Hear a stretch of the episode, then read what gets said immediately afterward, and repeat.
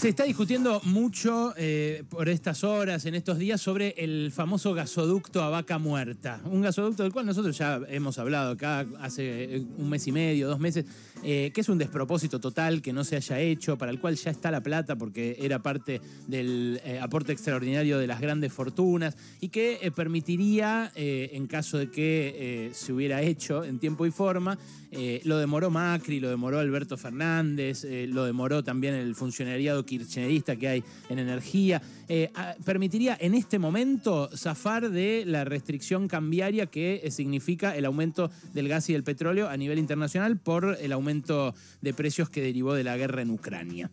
Eh, pero detrás de esta discusión se asomó otra para mí más interesante, especialmente este fin de semana y esta última semana, en el gobierno nacional y entre empresarios que empiezan a decir, che, eh, miren que el tiempo para vaca muerta empieza a agotarse. ¿Por qué se agota el tiempo para vaca muerta? Bueno, porque se supone que para 2050 eh, ya tenemos que estar dejando de usar combustibles fósiles como el petróleo y el gas, eh, porque si no el planeta se nos hace percha y se acaba directamente la vida humana sobre la Tierra. Entonces tenemos estos 30 años para explotar eh, unas reservas que son las terceras más importantes del mundo en gas no convencional y que, bueno, le podrían aportar mucho, especialmente en términos de dólares, a la Argentina. El, fin de semana me mandó eh, un, el ejecutivo de una petrolera que extrae gas en vaca muerta, que haría muy grandes negocios en caso de que eh, ese gasoducto se realizara y de que se priorizara la inversión en nuevos pozos allí en, ese lugar de Neuquén. Me mandó un informe eh, que hace proyecciones de vaca muerta y que muestra que, por ejemplo, si Argentina se pusiera a exportar, se invirtiera en todos los gasoductos necesarios y todos los pozos necesarios y se pusiera a exportar gas, como hace Rusia, por ejemplo, eh, podría traer eh, esto eh, una, una afluencia de dólares más o menos de 70 mil millones de dólares por gas y otros 20 mil millones de dólares por petróleo por año en la Argentina. O sea, el doble de la deuda con el Fondo Monetario por año. Eh, una cosa eh, tremenda que implicaría de todos modos eh, una inversión gigantesca que Argentina necesita varios años y mm, sobre todo muchas gestiones para realizar. pero más allá de ese cálculo, que me parece interesante, hay flotando un consenso en el gobierno de que si conseguimos los dólares estamos salvados. Eh, yo me acuerdo cuando empecé a ir a Vaca Muerta, 10 años atrás, eh, cuando empecé a ir a la zona de, territorio que hay arriba de Vaca Muerta, porque Vaca Muerta es una formación rocosa que está como a 3 kilómetros debajo de la tierra, eh, se hablaba mucho de esto. Se hablaba mucho entre geólogos, entre petroleros, de con esto nos salvamos. Y es una idea recurrente que hay en la Argentina, la de eh, desde las eh, películas de, los 80 como eh, o, Plata Dulce, por ejemplo, que hablaban todo el tiempo de con una cosecha nos salvamos. mucha idea en general flotando en, en, los orígenes de la Argentina, de que con lo pastoril, con la cosecha, con lo que regale la pampa, eh, se podía salvar eh, una generación entera. Eh, y esa discusión está presente en el gobierno en funcionarios, asesores o referentes del el área productiva, como Martín Alfie, por ejemplo, que este mismo fin de semana a la par de este informe que me llegó de este ejecutivo, eh, que me parece que a Ernesto le llegó también, porque esta mañana lo escuché hablar mucho de este tema aquí a la mañana, eh, Martín Alfie saca un hilo eh, que dice lo siguiente, un hilo de tweets, que dice, ¿se puede ser optimista en Argentina? bueno, en una economía que entre 2011 y 2021 no creció, con inflación, Fondo Monetario, deuda, pobreza y demás, pareciera que no. Pero creo, dice él, que en Argentina por primera vez se empieza a encontrar una salida a sus recurrentes crisis externas y por eso se puede ser optimista. Dice Alfie eh, que eh, Vaca Muerta y que los proyectos mineros que hay en marcha en Argentina son lo que a él lo hace ser optimista. Eh, que eh, con 10 proyectos eh, de entre 1.000 y 2.500 millones de dólares de exportaciones por año cada uno, la Argentina tendría ya solucionado su problema de cuenta corriente y podría abocarse a resolver otros problemas como la inflación de manera mucho más efectiva y mucho más eficiente. Bueno, ¿saben qué? Yo creo que no. Yo creo que no. Déjenme decirles por qué. Eh, en Argentina estamos acostumbrados a esta idea de que eh, si llegan los dólares se resuelve todo. ¿Por qué? Bueno, porque nuestras crisis son siempre por falta de dólares. Ahora, que las crisis aparezcan por falta de dólares no quiere decir que cuando llegan dólares no vaya a haber crisis porque en realidad eh, parte de eh, la crisis eh, cíclica recurrente que atraviesa la economía argentina hoy, pero la que viene atravesando en los últimos 40 años, es la crisis que tiene un país dislocado, un país donde lo más importante y lo que marca su realidad económica es una fractura tremenda entre los que tienen y los que no, entre los que pueden y los que no. Este fin de semana estuve leyendo eh, un librito que sacó antes de morir Sigmund Bauman. Bauman, para el que no lo recuerda, es un, eh, es un filósofo polaco, un filósofo y teórico polaco, eh, que es el que acuñó la idea de la modernidad líquida para referirse a nuestros días, a, los días de la posmodernidad. Como que todo es efímero, que, que, no hay eh, pasiones tan encendidas como en la época moderna y que ahora, bueno, simplemente nos, deslizamos como un líquido eh, en, nuestras vidas. Bueno, Bauman eh, sacó un librito antes de morir que se titula La riqueza de unos pocos nos beneficia a todos. Y ahí él se mete en la cuestión de la distribución y en cómo eh, ese sueño de que si conseguimos riquezas se resuelve el problema de la sociedad, se resuelve el problema de nuestros días, eh, es equivocado.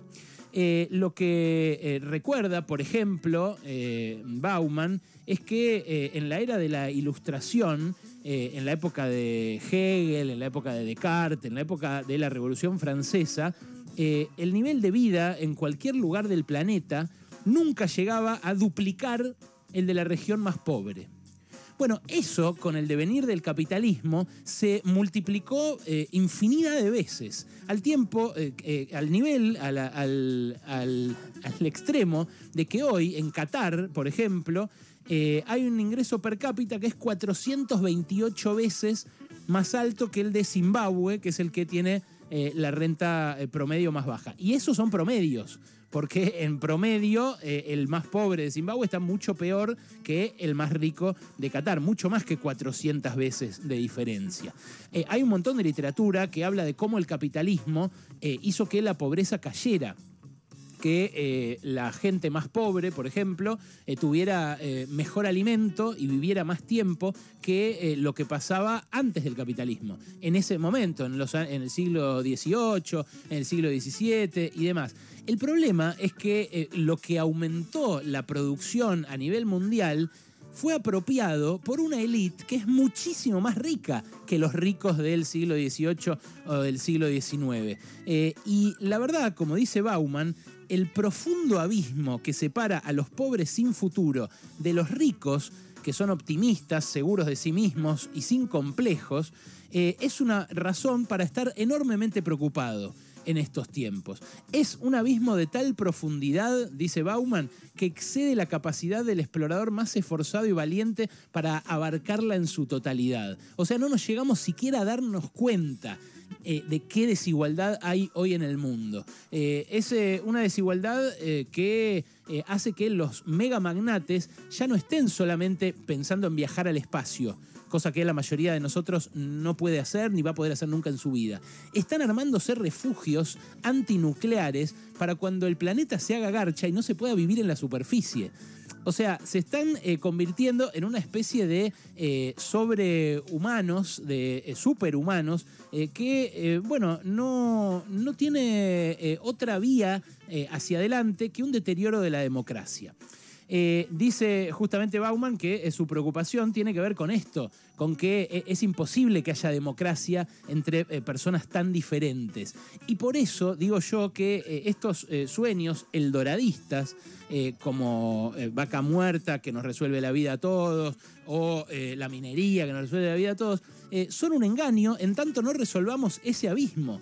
Eh, porque el, mundo que estamos construyendo para nuestros hijos, para nuestros nietos, eh, es un mundo de encierros mutuos, donde como dice Stiglitz para Estados Unidos en su libro El precio de la desigualdad, los ricos viven en countries, mandan a sus hijos a escuelas caras, tienen atención sanitaria de primera calidad y mientras tanto el resto vive en un mundo marcado por la inseguridad, por una educación mediocre en el mejor de los casos y por una atención sanitaria limitada. Eso lo dice Stiglitz para el país más rico del mundo. Imagínate cómo es el resto. Imagínate cómo es el nuestro.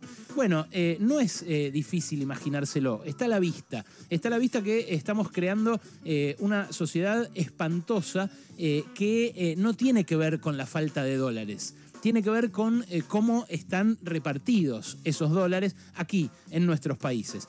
cierro con un texto que les recomiendo muchísimo de Keynes, que se llama Economic, se titula así, Posibilidades económicas para nuestros nietos. Eh, eh, Keynes eh, era un filósofo, además de un economista. Keynes, mucha gente lo, llama así, pero acá en español es castellanizado su nombre. era un tipo que tenía amigos artistas, que disfrutaba de la vida, que era parte de un grupo de bohemios en Londres. y él, en ese ensayito, que es un ensayo de 40 páginas que está buenísimo, imagina eh, lo que iba a pasar 100 años después. Es un texto que escribe antes de sus obras más famosas, en 1931. Economic Possibilities for Our Grandchildren, eh, escribió él en inglés, posibilidades económicas para nuestros nietos. Y él sueña ese 2030, ese 2030 que ahora tenemos a la vuelta de la esquina, y dice, en 2030 eh, vamos a laburar 15 horas por semana porque eh, va a estar tan eh, ampliada la capacidad productiva por el capitalismo de nuestra sociedad eh, que vamos a dejar atrás el problema económico. Escuchá cómo lo dice, además, porque es muy lindo. Dice, no está lejos el día en que el problema económico estará en el asiento de atrás, donde debe ir, y el corazón y la cabeza volverán a estar ocupados y reocupados por nuestros problemas reales, los problemas de la vida, de las relaciones humanas, de la creación, del comportamiento y de la religión. En otras palabras, los problemas que no solo son reales, sino también mucho más nobles y atractivos que las necesidades de la mera supervivencia que hasta ahora guiaron las preocupaciones económicas. Eh, bueno, eh, Keynes le pegó a que eh, la productividad se iba a expandir muchísimo en esos 100 años, a que se iba a producir muchísimo más gracias al capitalismo y a que iba a estar buenísimo eso porque iba a darle la posibilidad a la humanidad de vivir laburando menos y de ser feliz. Lo que no llegó a ver Keynes es que se iba a distribuir tan mal el fruto de ese aumento de la productividad que iba a generar una raza de mega ricos, de mega magnates, que quieren ser cada vez más ricos y que lo son, de hecho, porque toleramos revoluciones, rodaban cabezas. Eh, ante desigualdades eh, semejantes a la actual. Bueno, eh, ahora que en esta generación lo estamos tolerando, estamos llegando a ese 2030 con la capacidad productiva que decía Keynes, pero con una distribución que nos hizo retroceder dos siglos hasta el siglo XIX o el siglo XVIII, como dice Bauman, como dice Piketty, como dice Branko Milanovic. Sí, es peor la desigualdad que hay ahora. Eh, ayer lo escribió Alejandro Galeano en una columna interesantísima en el diario AR. Eh, es peor la desigualdad ahora que cuando los obreros cagaban en letrinas. ¿Por qué? Porque los ricos de ahora son infinitamente más ricos que los de la época en la, en la cual eh, esa expectativa de vida del obrero era más baja que la actual.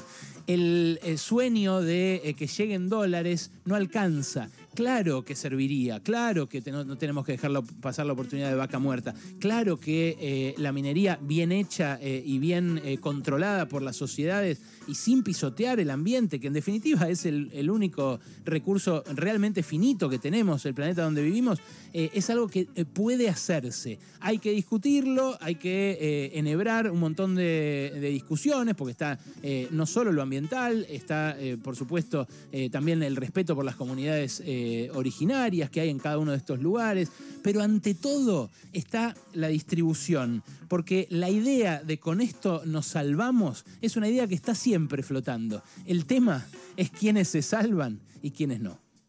Pasaron cosas. Hasta las 16 con Alejandro Berkovich.